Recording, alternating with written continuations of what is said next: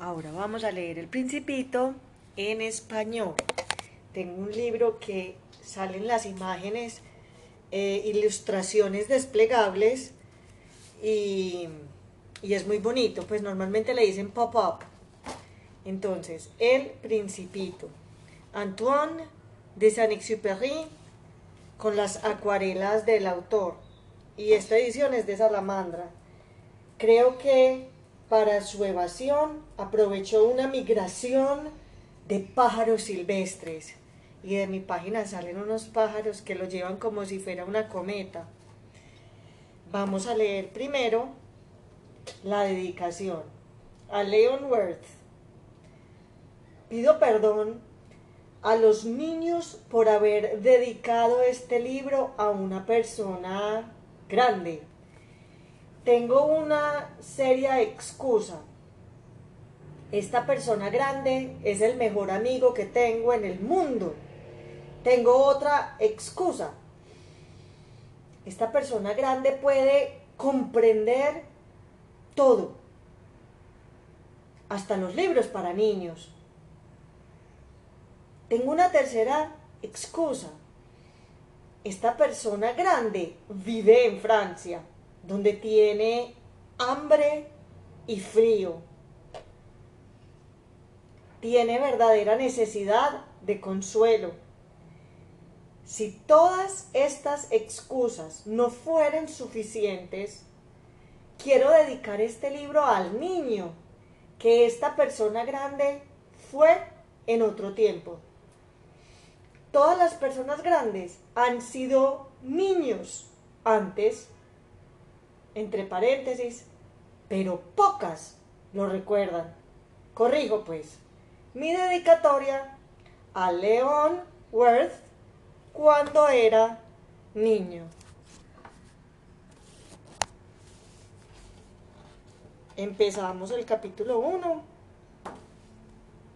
Cuando yo tenía seis años, vi una vez una lámina magnífica en un libro sobre el bosque virgen que se llamaba Historias vividas. Representaba una serpiente boa que se tragaba a una fiera. Y aquí la copia del dibujo. El libro decía, entre comillas, las serpientes boas tragan sus presas enteras sin masticarlas. Luego pueden moverse y duermen durante los seis meses de digestión. Cierro comillas. Reflexioné mucho entonces sobre la aventura de la selva y a mi vez logré trazar con un lápiz de color mi primer dibujo. Mi dibujo número uno era así. Mostré mi obra maestra a las personas grandes y les pregunté si mi dibujo les asustaba. Me contestaron, ¿por qué habrá de asustar un sombrero? Mi dibujo no representaba un sombrero. Representaba una serpiente boa que digería un elefante. Dibujé entonces el interior de la serpiente boa a fin de que las personas grandes pudiesen comprender. Siempre necesitaban explicaciones. Mi dibujo número dos era así.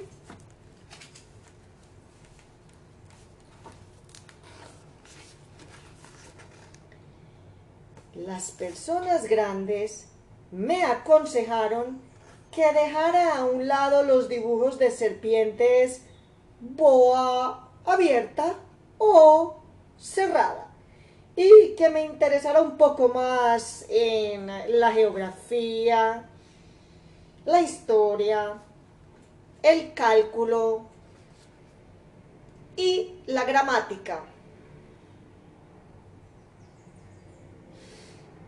Así fue como, a la edad de seis años, abandoné una magnífica carrera de pintor. Estaba desalentado por el fracaso de mi dibujo número uno y número dos. Las personas grandes nunca comprenden nada por sí solas.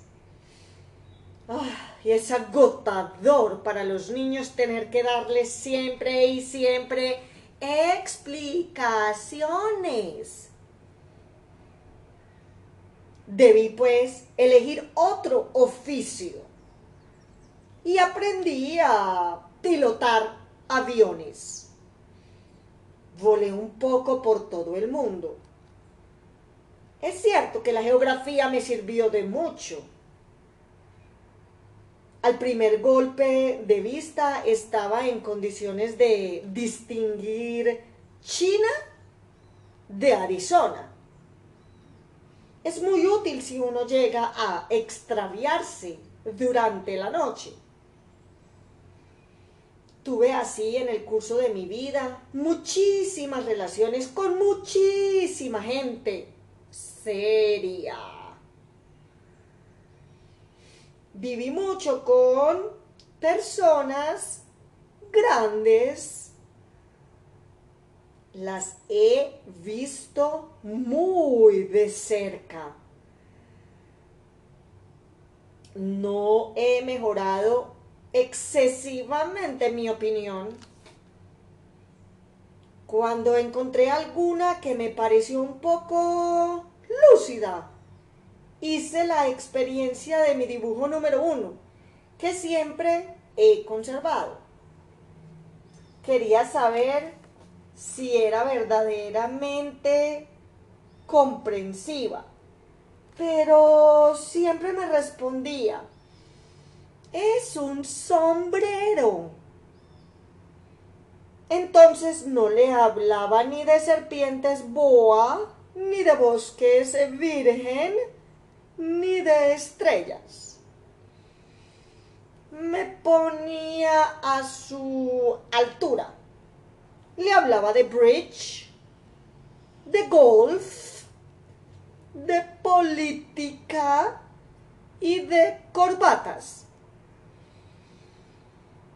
Y la persona grande se quedaba muy satisfecha de haber conocido a un hombre tan razonable.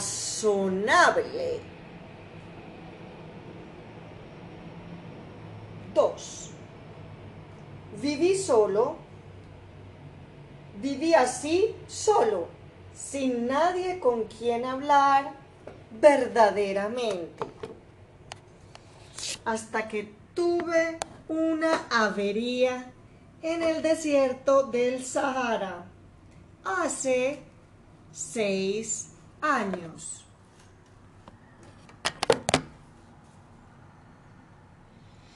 Algo se había roto en mi motor.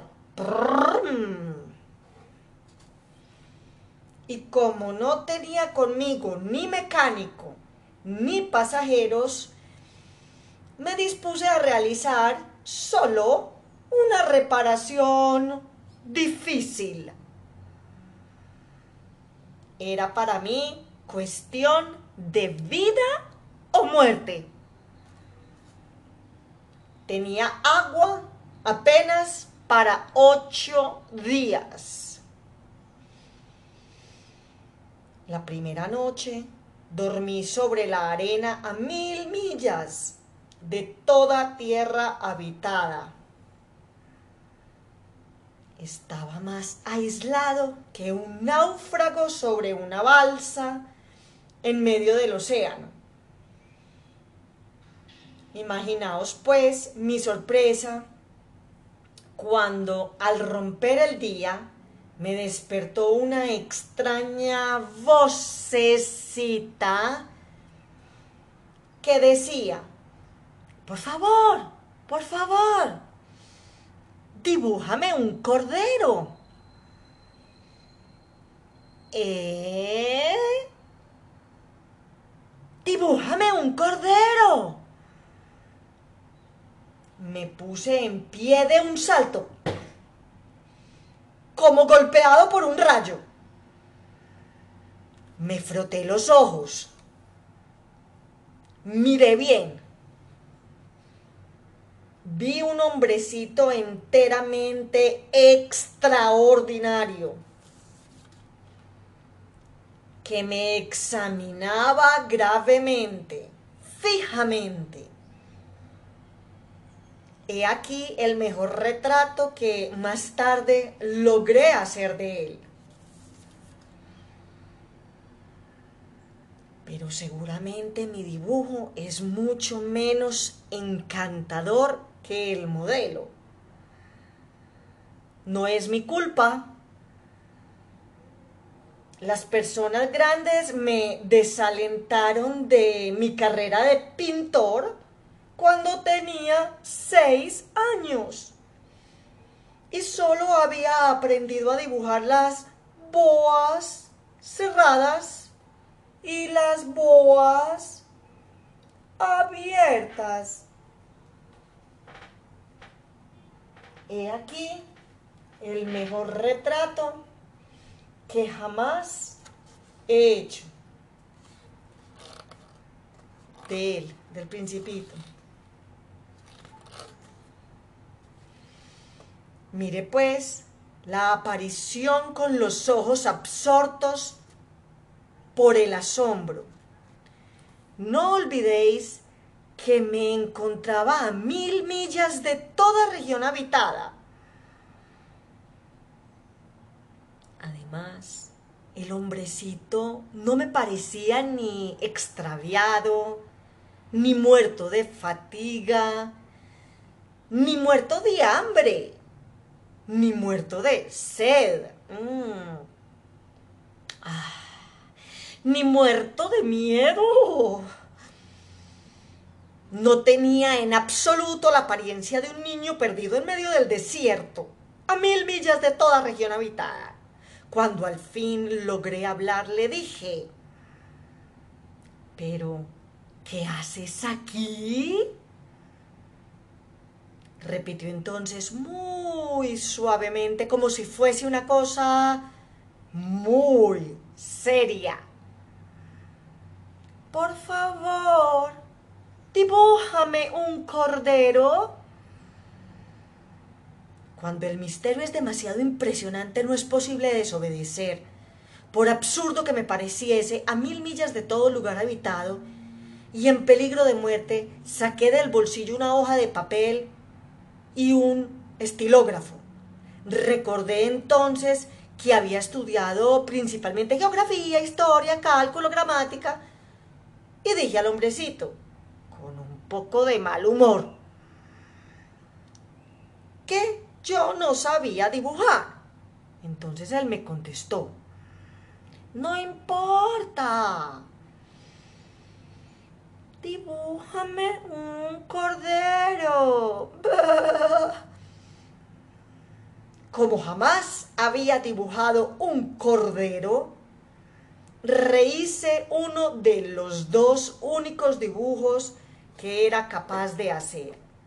El de la boa cerrada.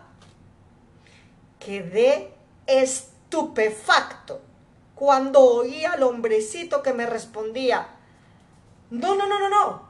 No quiero un elefante dentro de una boa. Una boa es muy peligrosa y un elefante muy voluminoso. En mi casa todo es pequeño. Necesito un cordero. Dibújame un cordero. Entonces dibujé. El hombrecito miró atentamente, luego dijo, no, no, no, este cordero está muy enfermo. Haz otro. Yo dibujaba. Mi amigo sonrió amablemente con indulgencia. ¿Ves? No es un cordero, es un carnero. Tiene cuernos. Rehice pues otra vez mi dibujo.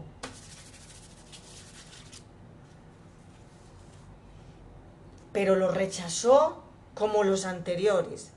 Este es mm, demasiado viejo. Quiero un cordero que viva mucho tiempo. Entonces, impaciente, como tenía prisa de comenzar a desmontar mi motor, carabaté otro dibujo.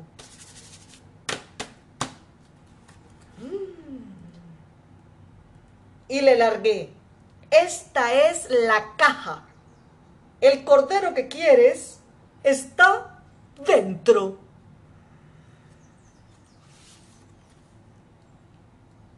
Quedé verdaderamente sorprendido al ver iluminarse el rostro de mi joven juez. Es exactamente lo que quería. ¿Crees que necesitará mucha hierba este cordero? ¿Por qué?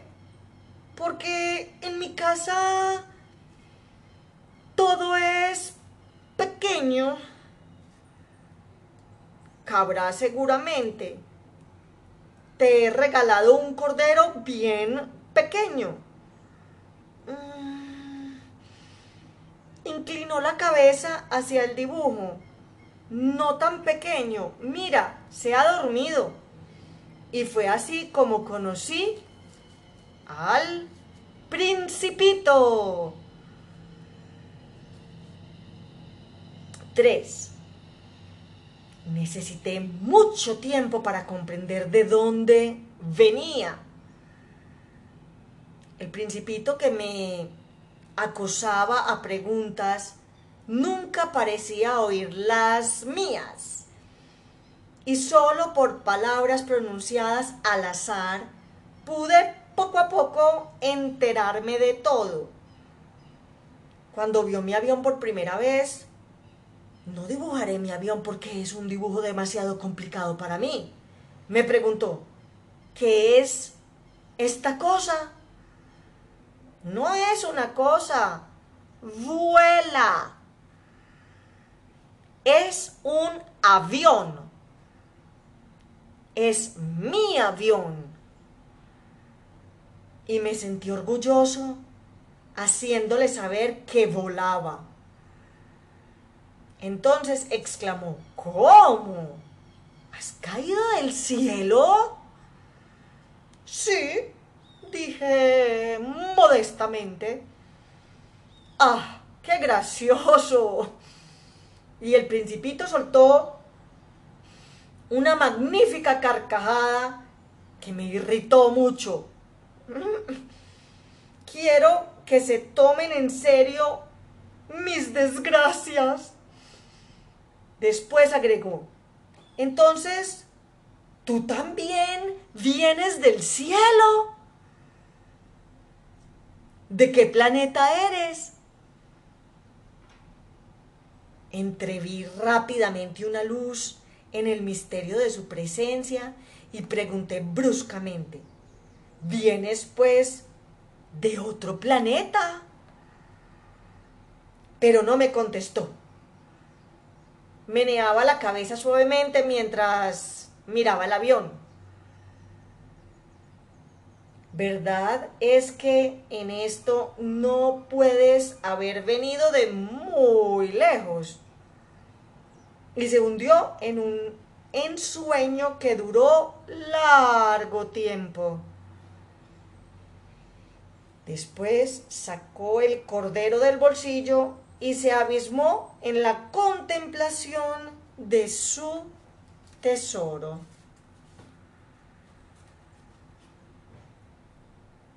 Imaginaos cuánto pudo haberme intrigado esa semiconfidencia sobre los otros planetas. Me esforcé por saber algo más. ¿De dónde vienes, hombrecito? ¿Dónde queda tu casa? ¿A dónde quieres llevar mi cordero? Después de meditar en silencio, respondió, me gusta la caja que me has regalado, porque de noche le servirá de casa. Seguramente. Y si eres amable, te dará también una cuerda para atarlo durante el día y una estaca. La proposición pareció disgustar al principito. ¿Atarlo? ¡Qué idea tan rara! Pero si no lo atas, se irá a cualquier parte y se perderá. Mi amigo tuvo un nuevo estallido de risa. Pero, ¿a dónde quieres que vaya? A cualquier parte, derecho, siempre adelante. Entonces el principito observó fijamente. No importa, mi casa es tan pequeña. Y con un poco de melancolía quizás agregó, derecho, siempre adelante de uno, no se puede ir muy lejos. Supe así una segunda cosa muy importante. Su planeta de origen era apenas más grande que una casa. No podía sorprenderme mucho, sabía bien que fuera de los grandes planetas como la Tierra, Júpiter, Marte y Venus, que tienen nombre hay centenares de planetas, a veces tan pequeños que apenas se los puede ver en el telescopio. Cuando un astrónomo descubre alguno, le da un número por nombre. Lo llama, por ejemplo, el asteroide 3251. Tengo serias razones para creer que el planeta de donde venía el principito es el asteroide B612. Este asteroide solo ha sido visto una vez con el telescopio, en 1909, por un astrónomo turco.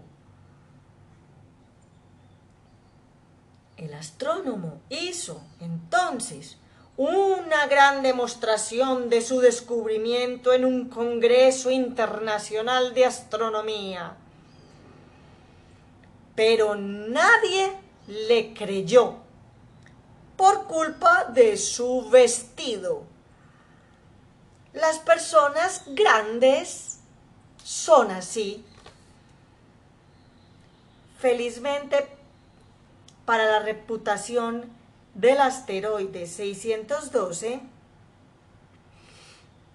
un dictador turco obligó a su pueblo, bajo pena de muerte, a vestirse a la europea. El astrónomo repitió su demostración en 1920 con un traje muy elegante. Y esta vez todo el mundo compartió su opinión. Si os he referido estos detalles acerca del asteroide B612 y si os he confiado, su número es por las grandes personas. Las personas grandes aman las cifras.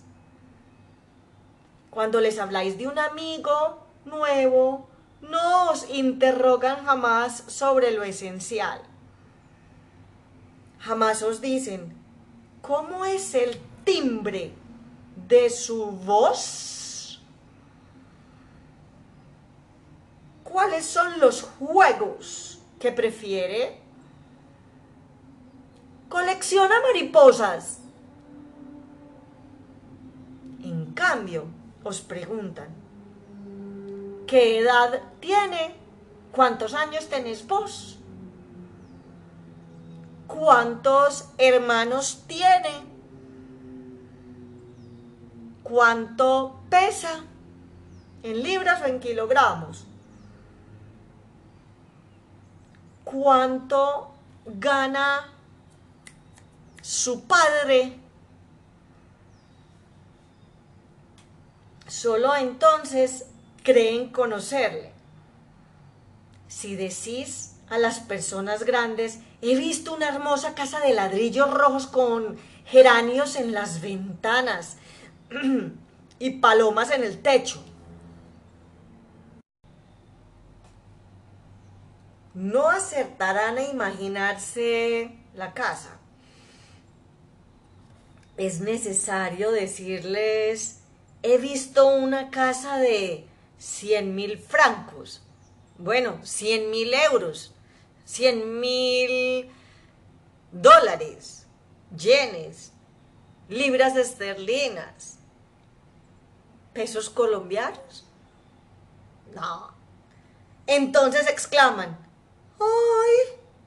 ¡Qué hermosa es! Si les decís la prueba de que el principito existió es que era encantador, que reía y que quería un cordero. Querer un cordero es prueba de que se existe. Se encogerán de hombros y os tratarán como se trata a un niño. Pero si les decís, el planeta de donde venía es el asteroide B612. Entonces quedarán convencidos y os dejarán tranquilos sin preguntaros más. Son así y no hay que reprocharles. Los niños deben ser muy indulgentes con las personas grandes. Pero claro está, nosotros que comprendemos la vida, nos burlamos de los números. Hubiera deseado comenzar esta historia a la manera de los cuentos de hadas. Hubiera deseado decir Había una vez un principito que habitaba un planeta apenas más grande que él y que tenía necesidad de un amigo. Para quienes comprenden la vida habría parecido mucho más cierto. Pues no me gusta que se lean mi libro a la ligera. Me apena tanto relatar estos recuerdos Hace ya seis años que mi amigo se fue con su cordero. Si intento describirlo aquí es para no olvidarlo. Es triste olvidar a un amigo. No todos han tenido un amigo. Y puedo transformarme como las personas grandes, que no se interesan más que en las cifras. Por eso he comprado una caja de colores y de lápices. Es penoso retomar el dibujo a mi edad, cuando no se han hecho más tentativas que la de boa cerrada o boa abierta, a la edad de seis años. Trataré por cierto, de hacer los retratos lo más parecido posible, pero no estoy del todo seguro de lograrlo. Unos dibujos salen bien y otros no. Me equivoco también un poco en la talla. Aquí el principito es demasiado alto. Allá es demasiado pequeño. Vacilo también acerca del color de su vestido. Entonces voy tanteando de una u otra manera. He de equivocarme, en fin, sobre ciertos detalles más importantes. Pero habrá de perdonárseme. Mi amigo jamás daba explicaciones. Quizá me creía semejante a él, pero yo, desgraciadamente, no sé ver corderos a través de las cajas. Soy quizá un poco como las personas grandes. Debo de haber envejecido. 5. Cada día sabía algo nuevo sobre el planeta, sobre la partida, sobre el viaje. Venía lentamente al azar de las reflexiones. Al tercer día me enteré del drama de los baobabs. Fue otra vez gracias al cordero, pues el principito me interrogó bruscamente, como asaltando por una duda profunda, como asaltado por una duda profunda. ¿Es verdad, no es cierto, que a los corderos les gusta comer arbustos? Sí, es verdad. Ah, qué contento estoy. No comprendí por qué era tan importante que los corderos comiesen arbustos, pero el principito agregó, de manera que también comen baobabs. Hice notar al principito que los baobabs no son arbustos, sino árboles grandes como iglesias, y que aun si llevara con él toda una tropa de elefantes, la tropa no acabaría con un solo baobab. La idea de la tropa de elefantes hizo reír al principito. Al principito. Habría que ponerlos unos sobre otros. Y observó sabiamente. Los baobabs antes de crecer, comienzan por ser pequeños. Es cierto, pero ¿por qué quieres que tus corderos coman baobabs pequeños? Me contestó. Bueno, vamos. Como si ahí estuviera la prueba y necesité un gran esfuerzo de inteligencia para comprender por mí mismo el problema. En efecto, en el planeta del principito, como en todos los planetas, había hierbas buenas y hierbas malas. como resultado de buenas semillas, de buenas hierbas y de malas semillas, de malas hierbas. Pero las semillas son invisibles. Duermen en el secreto de la tierra hasta que a una de ellas se le ocurre despertarse. Entonces se estira y tímidamente al comienzo crece hacia el sol. Una encantadora brisnilla inofensiva. Si se trata de una planta mala, debe arrancarse la planta inmediatamente. En cuanto se ha podido reconocerla. Había pues semillas terribles en el planeta del principito. Eran las semillas de los baobabs. El suelo del planeta estaba infestado. Y si un baobab no se arranca a tiempo, ya no es posible desembarazarse de él. Invade todo el planeta. Lo perfora con sus raíces. Y si el planeta es demasiado pequeño, y si los baobabs son demasiado numerosos, lo hacen estallar.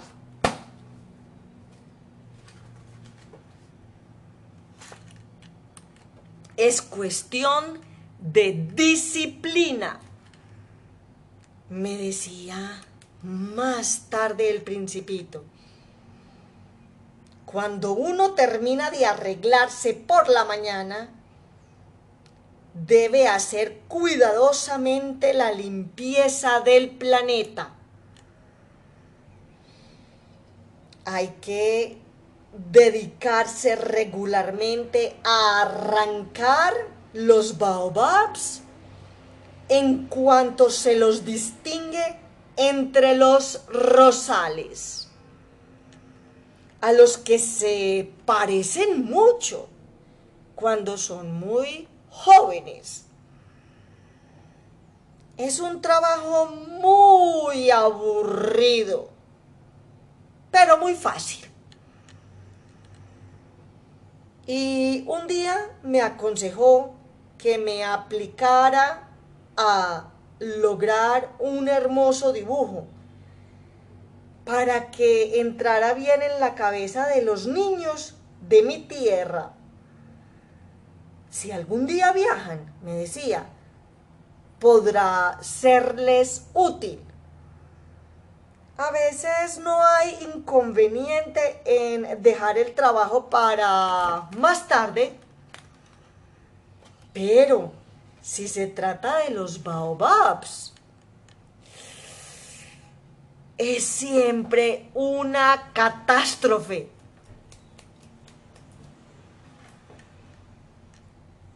Conocí un planeta habitado por un perezoso descuidó tres arbustos. Y según las indicaciones del principito, dibujé aquel planeta. No me gusta mucho adoptar tono de moralista, pero el peligro de los baobabs es tan poco conocido y los riesgos corridos por quien se extravía en un asteroide son tan importantes que por primera vez salgo de mi reserva y digo, niños, cuidado con los baobabs para prevenir a mis amigos de un peligro que desde hace tiempo los acecha. Como a mí mismo, sin conocerlo, he trabajado tanto en este dibujo. La lección que doy es digna de tenerse en cuenta. Quizás os preguntéis, ¿por qué no hay en este libro otros dibujos tan grandiosos como el dibujo de los baobabs? La respuesta es bien simple. He intentado haceros los, hacerlos pero sin éxito. Cuando dibujé los baobabs, me impulsó el sentido de la urgencia.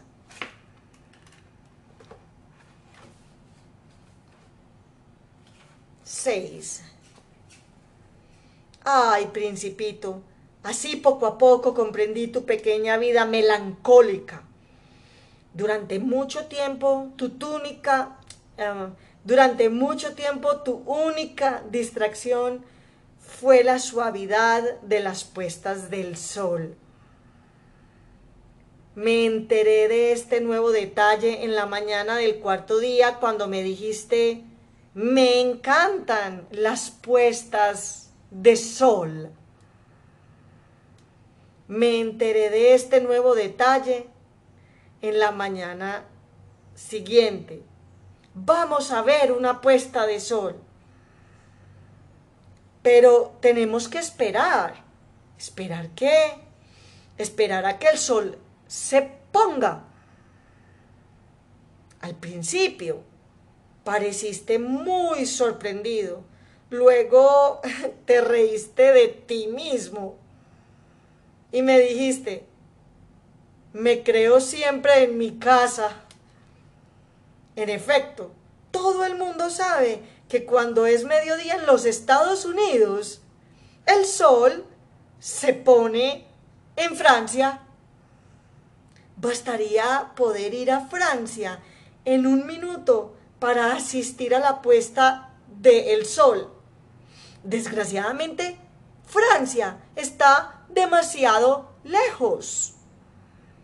Pero sobre tu pequeño planeta te bastaba mover tu silla algunos pasos. Y contemplabas el crepúsculo cada vez que lo querías. Un día vi ponerse el sol 43 veces y poco después agregaste, ¿sabes? Cuando uno está verdaderamente triste, son agradables las puestas de sol. Estabas pues verdaderamente triste el día de las 43 veces. El principito no respondió. Capítulo 7. Al quinto día, siempre gracias al Cordero, me fue revelando este secreto de la vida del principito me preguntó bruscamente y sin preámbulos, como fruto de un problema largo tiempo meditado en silencio. Si un cordero come arbustos, come también flores. Un cordero come todo lo que encuentra hasta las flores que tienen espinas. Sí, hasta las flores que tienen espinas. Entonces, las espinas, ¿para qué sirven? Yo no lo sabía. Estaba entonces muy ocupado tratando de destornillar un bulón demasiado ajustado de mi motor. Estaba muy preocupado, pues mi avería comenzaba a resultarme muy grave y el agua que se agotaba me hacía temer lo peor las espinas. ¿Para qué sirven? El principito jamás renunciaba a una pregunta. Una vez que la había formulado, yo estaba irritado por mi bulón y respondí cualquier cosa. Las espinas no sirven para nada son pura maldad de las flores. Oh. después de un silencio, me dijo con cierto rencor, no te creo. Las flores son débiles, son ingenuas, se defienden como pueden, se creen terribles con sus espinas. No respondí nada.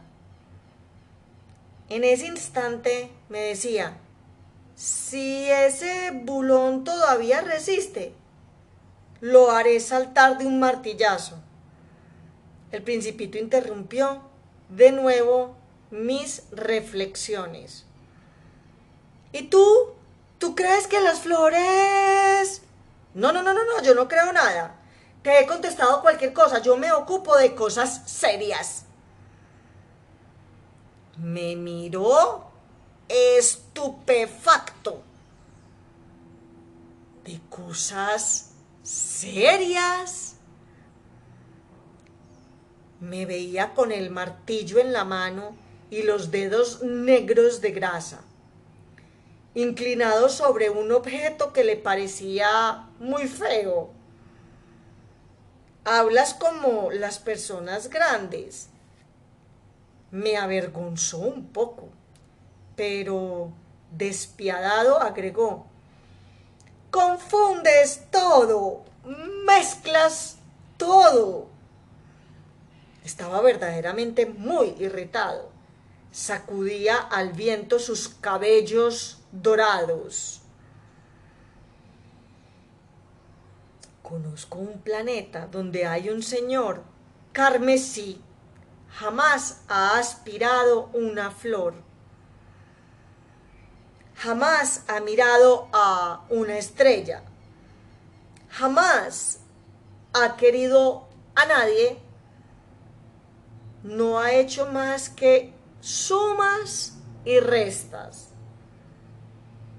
Y todo el día repite como tú, soy un hombre serio. Soy un hombre serio. Se infla de orgullo, pero no es un hombre, es un hongo. ¿Un qué? Un hongo. El principito estaba ahora pálido de cólera. Hace millones de años que las flores fabrican espinas. Hace millones de años que los corderos comen igualmente las flores. Y no es serio intentar comprender por qué las flores se esfuerzan tanto en fabricar espinas que no sirven nunca para nada. No es importante la guerra de los corderos y las flores. No es más serio y más importante que las sumas de un señor gordo y rojo y no es importante que yo conozca una flor única en el mundo que no existe en ninguna parte salvo en mi planeta y que un corderito pueda aniquilar una mañana así de un solo golpe sin darse cuenta de lo que hace. Esto no es importante. enrojeció y agregó, si alguien ama a una flor de la que no existe más que un ejemplar entre los millones y millones de estrellas, es bastante para que sea feliz cuando mira a las estrellas. Se dice mi flor está allí, en alguna parte. Y si el cordero come la flor, para él es como si bruscamente todas las estrellas se apagaran. Y esto no es importante. No puedo decir nada más. Estalló bruscamente en sollozos. La noche había caído. Yo había dejado mis herramientas. No me importaban ni el martillo, ni el bulón, ni la sed, ni la muerte. Es una estrella en un planeta, el mío, la Tierra. Había un principito que necesitaba consuelo. Lo tomé en mis brazos, lo acuné, le dije, la flor que amas no corre peligro. Dibujaré un bozal para tu cordero. Dibujaré una armadura para tu flor. Di... No sabía bien qué decir. Me sentía muy torpe. No sabía cómo llegar a él, dónde encontrarlo. Es tan misterioso el país de las lágrimas. En próximo audio continuamos con el capítulo 8. Espero que lo estén disfrutando. Consulten un poquito sobre el autor. Él eh, escribió durante la Segunda Guerra Mundial y cada una de las ilustraciones o personajes representan a alguien en su época eh, que estaremos hablando luego. Gracias por escuchar. El Principito, Antoine de Saint-Exupéry, continuamos con el capítulo 8 en español. Aprendí bien pronto a conocer mejor esa flor.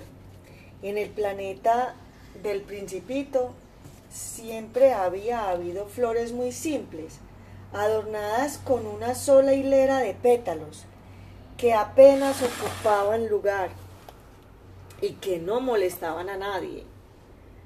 Aparecían una mañana entre la hierba y luego se extinguían por la noche, pero aquella había germinado un día de una semilla traída no se sabe de dónde, y el principito había vigilado muy de cerca a esa brisna, que no se parecía a las otras brisnas, podía ser un nuevo género de baobab, pero el arbusto cesó pronto de crecer y comenzó a elaborar una flor.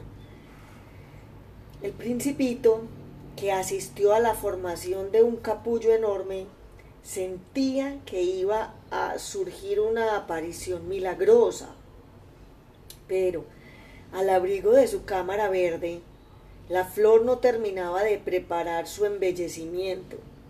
Elegía con cuidado sus colores. Se vestía lentamente y ajustaba uno a uno sus pétalos. No quería salir llena de arrugas como las amapolas. Quería aparecer con el pleno resplandor de su belleza. Ah, sí, era muy coqueta. Su misterioso atavío había durado días y días. Y he aquí que una mañana, exactamente a la hora de la salida del sol, se mostró. La flor que había trabajado con tanta precisión dijo en medio de un bostezo. ah, acabo de despertarme. Perdóname, todavía estoy despeinada. El principito entonces no pudo contener su admiración. ¡Ah! ¡Qué hermosa eres! ¿Verdad? respondió suavemente la flor. Y he nacido al mismo tiempo que el sol. El principito advirtió que no era demasiado modesta, pero era tan conmovedora Creo que es la hora del desayuno, agregó enseguida la flor. ¿Tendrías la bondad de acordarte de mí? Y el principito, confuso, habiendo ido a buscar una regadera de agua fresca, sirvió la flor. Así lo atormentó bien pronto con su vanidad un poco sombría. Un día, por ejemplo, hablando de las cuatro espinas, digo al principito, ya pueden venir los tigres con sus garras. En mi planeta no hay tigres, objetó el principito, y además los tigres no comen hierba.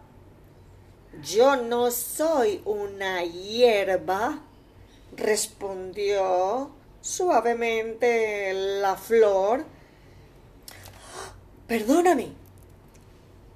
No temo a los tigres, pero siento horror a las corrientes de aire.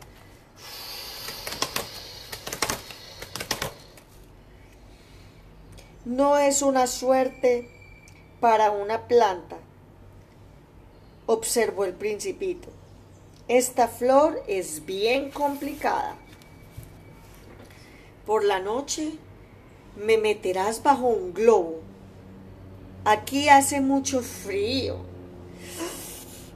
Hay pocas comodidades allá de donde vengo. Pero se interrumpió. Había venido bajo forma de semilla no había podido conocer nada de otros mundos. Humillada por haberse dejado sorprender en la preparación de una mentira tan ingenua, tosió dos o tres veces para poner en falta al principito. ¿Y el biombo? Lo iba a buscar, pero como me estabas hablando, entonces la flor forzó la tos para infligirle aún así remordimientos.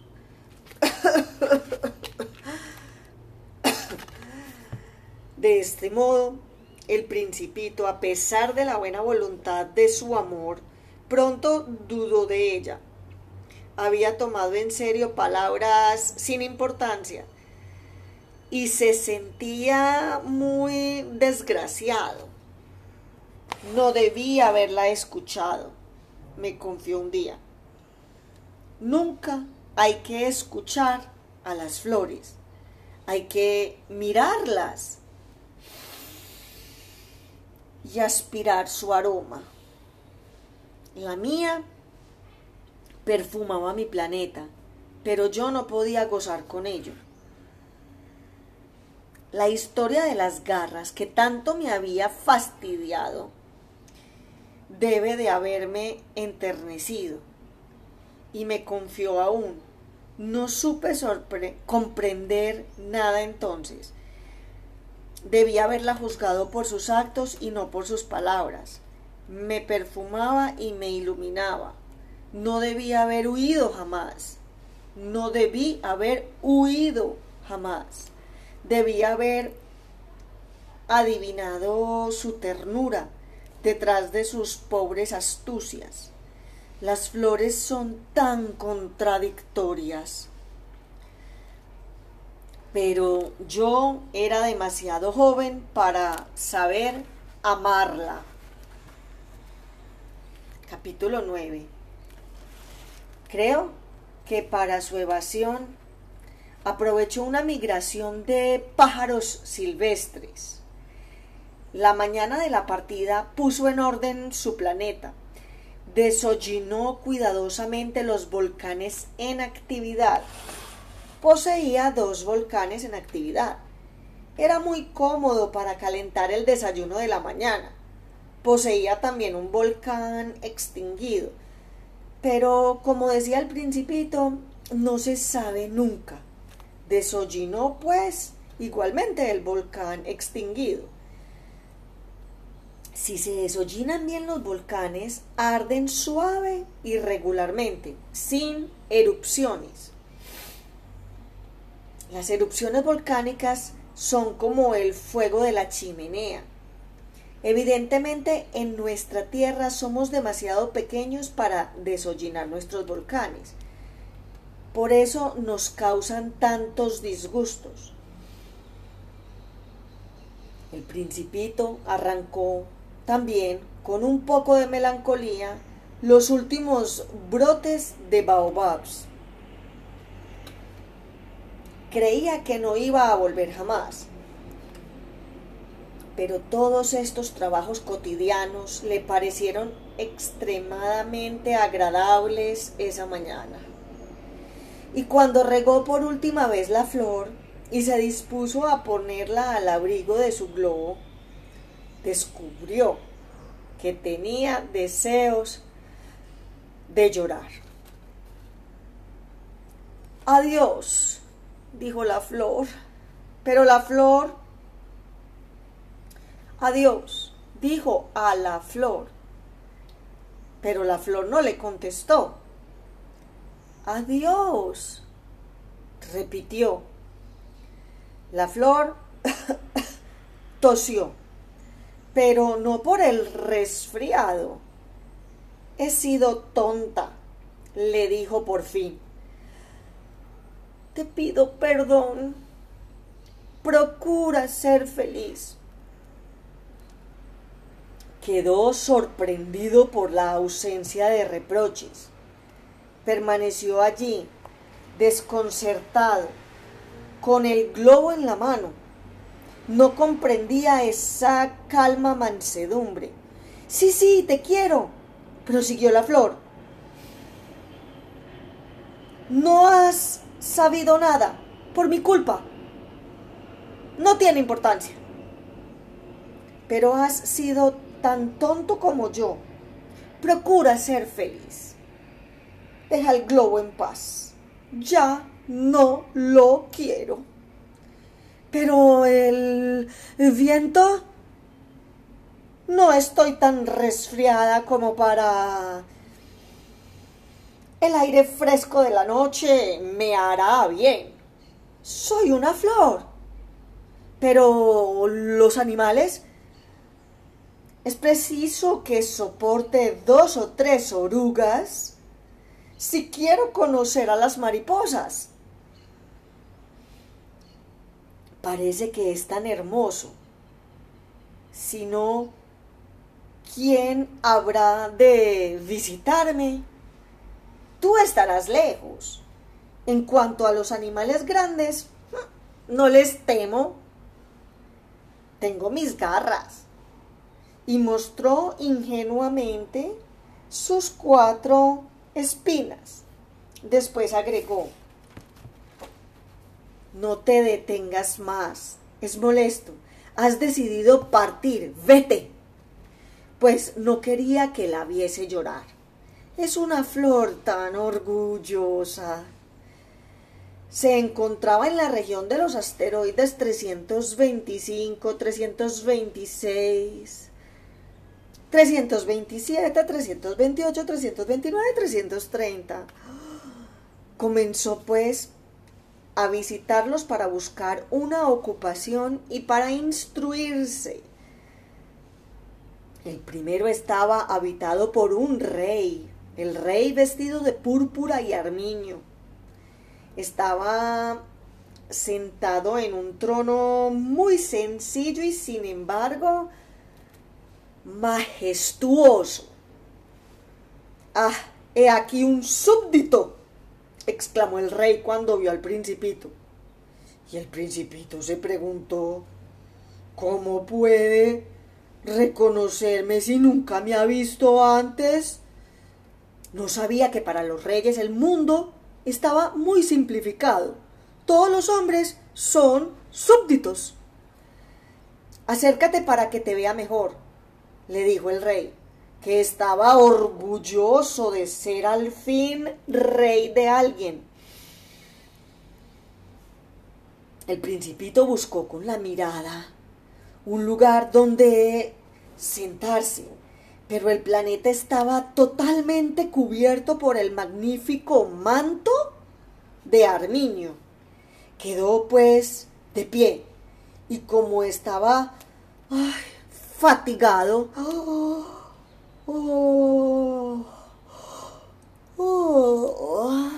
Bostezó. Es contrario al protocolo bostezar en presencia del rey, le dijo el monarca. Te lo prohíbo.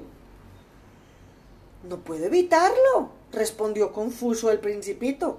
He hecho un largo viaje y no he dormido. Entonces le dijo el rey, te ordeno bostezar. No he visto bostezar a nadie desde hace años.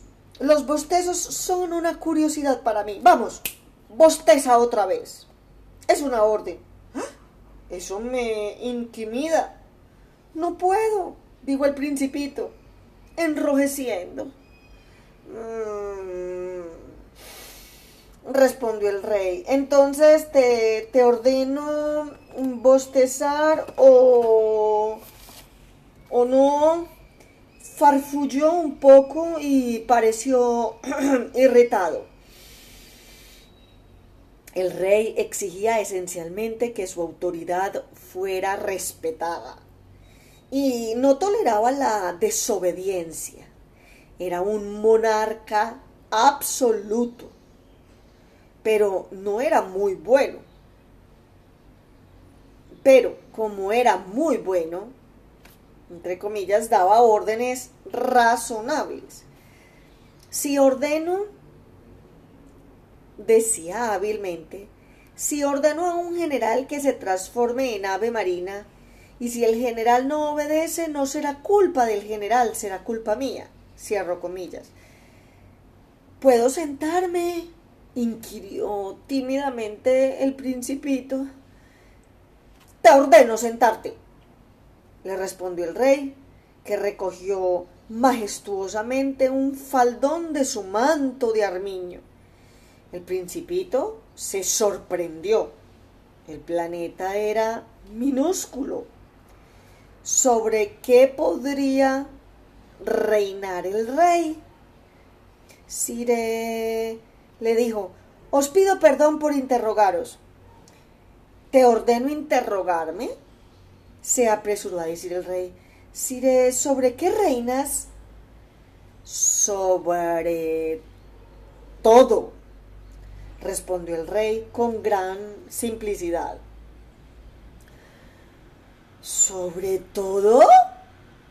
El rey con un gesto discreto señaló su planeta, los otros planetas y las estrellas.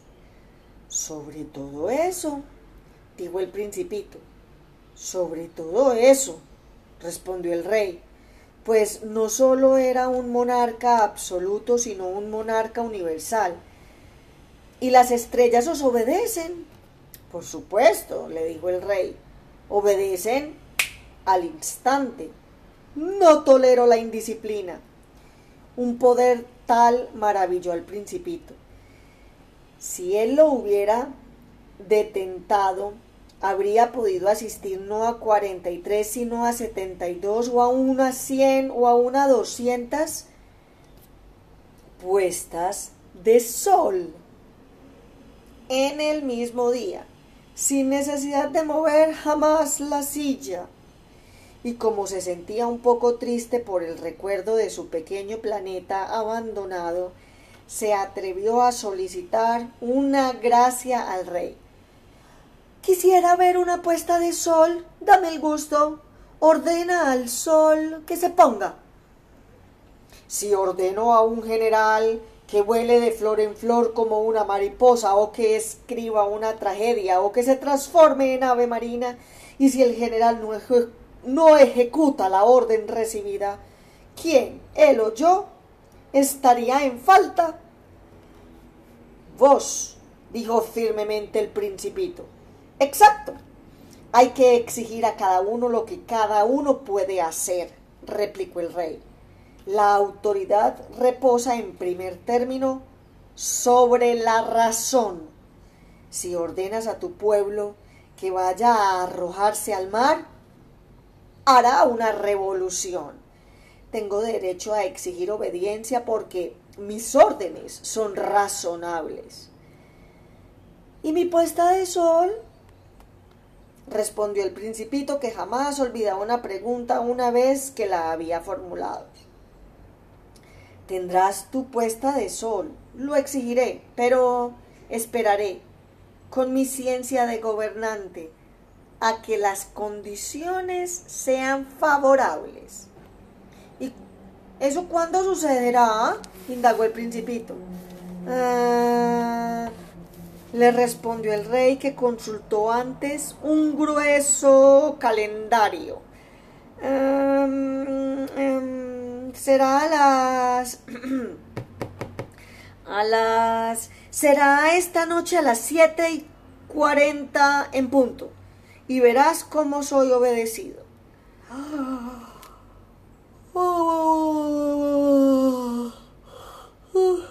El principito bostezó. Lamentaba la pérdida de su puesta de sol. Y como ya se aburría un poco, no tengo nada más que hacer aquí, dijo el rey. Voy a partir. Dijo al rey, pues. No partas, respondió el rey, que estaba muy orgulloso de tener un súbdito. No partas, te hago ministro. ¿Ministro de qué? De justicia. Pero no hay a quien juzgar. No se sabe, le dijo el rey. Todavía no he visitado mi reino. Soy muy viejo no tengo lugar para una carroza. Me fatiga caminar. Oh, pero yo ya lo he visto, dijo el principito, que se asomó para echar otra mirada hacia el lado opuesto del planeta. No hay nadie allí tampoco. Te juzgarás a ti mismo, le respondió el rey. Es lo más difícil es mucho más difícil juzgarse a sí mismo que a los demás. Si logras juzgarte bien a ti mismo, eres un verdadero sabio. Yo, dijo el principito, puedo juzgarme a mí mismo en cualquier parte. No tengo necesidad de vivir aquí. Em, dijo el rey, creo que en algún lugar del planeta hay una vieja rata la oigo por la noche. Podrás juzgar a la vieja rata. La condenarás a muerte de vez en cuando. Así, su vida dependerá de tu justicia, pero la indultarás cada vez para conservarla. No hay más que una a mí no me gusta condenar a muerte, respondió el principito, y creo que me voy. No, no, no, no, no, dijo el rey. Pero el principito, habiendo concluido sus preparativos, no quiso afligir al viejo monarca. Si vuestra Majestad desea ser obedecido puntualmente, podría darme una orden razonable. Podría ordenarme, por ejemplo, que para antes de un minuto yo parta. Me parece que las condiciones son favorables. Como el rey no respondiera nada, el principito vaciló un momento y luego, con un suspiro, emprendió la partida. Te hago embajador. se apresuró entonces a gritar el rey. Tenía un aire muy autoritario. Las personas grandes son bien extrañas, díjose a sí mismo el principito durante el viaje. Capítulo 11. El segundo planeta estaba habitado por un vanidoso. ¡Ah! ¡Ah! He aquí la visita de un admirador, exclamó desde lejos el vanidoso. No bien vio al principito pues para los vanidosos los otros hombres son admiradores. Buenos días, dijo el principito. ¿Qué sombrero tan raro tienes? Es para saludar, le respondió el vanidoso. Es para saludar cuando me aclaman. Desgraciadamente nunca pasa nadie por aquí. Ah, sí, dijo el principito sin comprender. Golpea tus manos una contra otra, aconsejó el vanidoso. El principito golpeó sus manos una contra otra. El vanidoso saludó modestamente levantando el sombrero.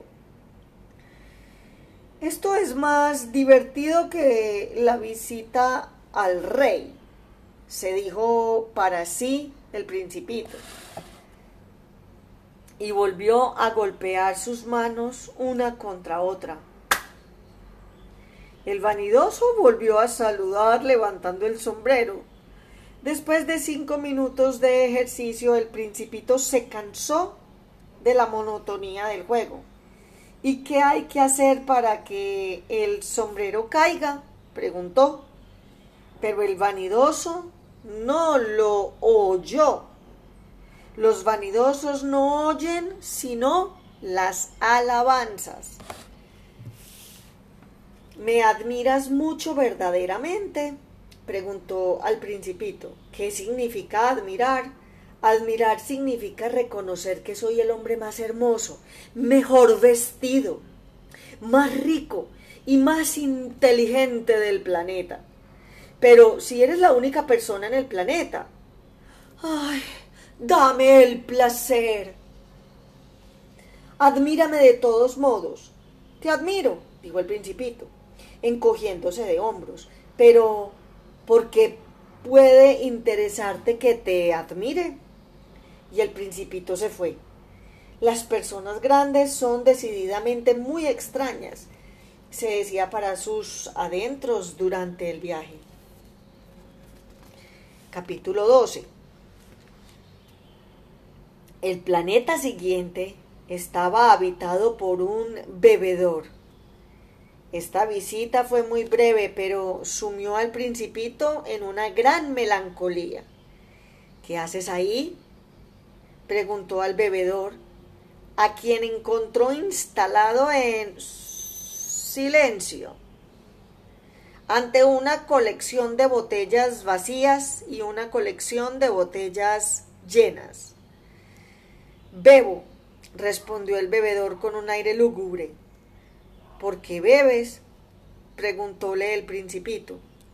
Para olvidar, respondió el bebedor.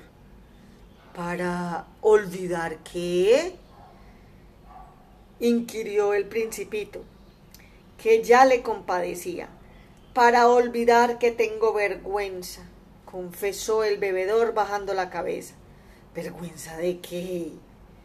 indagó el principito que deseaba socorrerle vergüenza de beber. Terminó el bebedor que se encerró definitivamente en el silencio. Y el principito se alejó, perplejo. Las personas grandes son decididamente muy, pero muy extrañas. Se decía a sí mismo durante el viaje. Capítulo 13. El cuarto planeta era del hombre de negocios, el hombre estaba tan ocupado que ni siquiera levantó la cabeza cuando llegó el principito. Buenos días, le dije a este. Su cigarrillo estaba apagado. Tres y dos son cinco, cinco y siete doce, doce y tres quince. Buenos días, quince y siete veintidós, veintidós y seis veintiocho. No tengo tiempo para volver a encenderlo.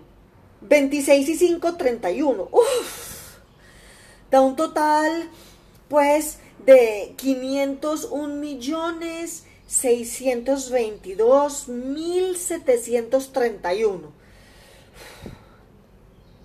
500 millones de qué? Eh, ¿sigues ahí? 501 millones de... Ah, ya no sé. Tengo tanto trabajo yo soy serio. No me divierto con tonterías. Dos y cinco, siete. ¿500 millones de qué?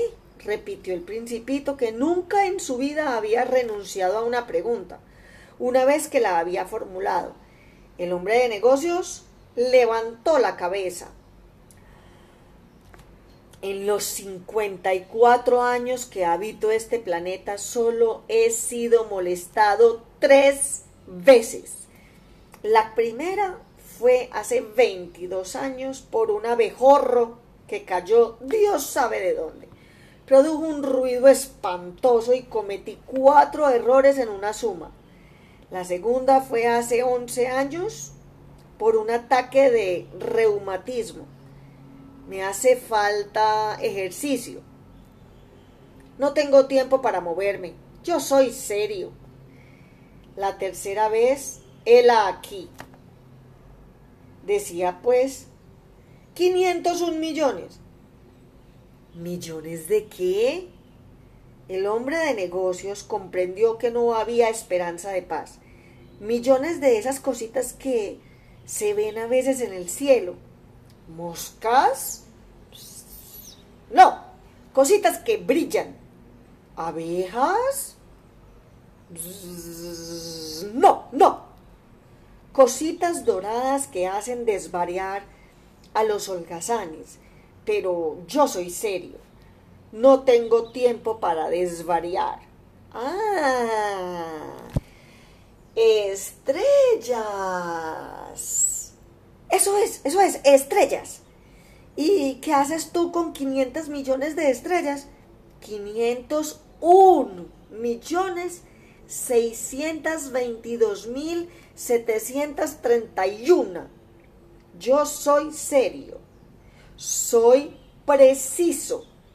¿Y qué haces con esas estrellas? ¿Qué hago?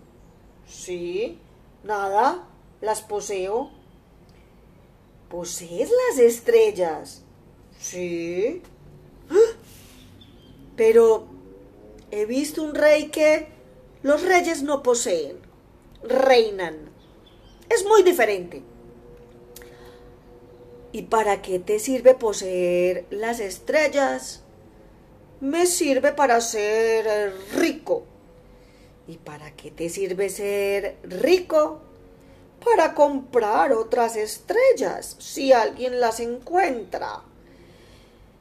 Este, se dijo a sí mismo el principito, razona un poco como el ebrio. Sin embargo, sigo preguntando, ¿cómo se puede poseer estrellas? ¿De quién son? replicó Osco, el hombre de negocios. No sé. ¿De nadie? Entonces son mías pues soy el primero en haberlo pensado. ¿Es suficiente? Sin duda. Cuando encuentras un diamante que no es de nadie, es tuyo. Cuando encuentras una isla que no es de nadie, es tuya. Cuando eres el primero en tener una idea, la haces patentar, es tuya. Yo poseo las estrellas porque jamás nadie antes que yo soñó con poseerlas. Uf, es verdad, dijo el principito. ¿Y qué haces tú con las estrellas? Las administro, las cuento y las recuento, dijo el hombre de negocios. Es difícil, pero soy un hombre serio. El principito todavía no estaba satisfecho. Yo, si poseo un pañuelo, puedo ponerlo alrededor de mi cuello y llevármelo. Si poseo una flor, puedo cortarla y llevármela. Pero tú no puedes cortar las estrellas. No, pero puedo depositarlas en el banco. ¿Qué quieres decir con eso? Quiero decir que escribo en un papelito la cantidad de mis estrellas. Y después cierro el papelito bajo llave en un cajón. ¿Es todo? Es suficiente. Es divertido, pensó el principito.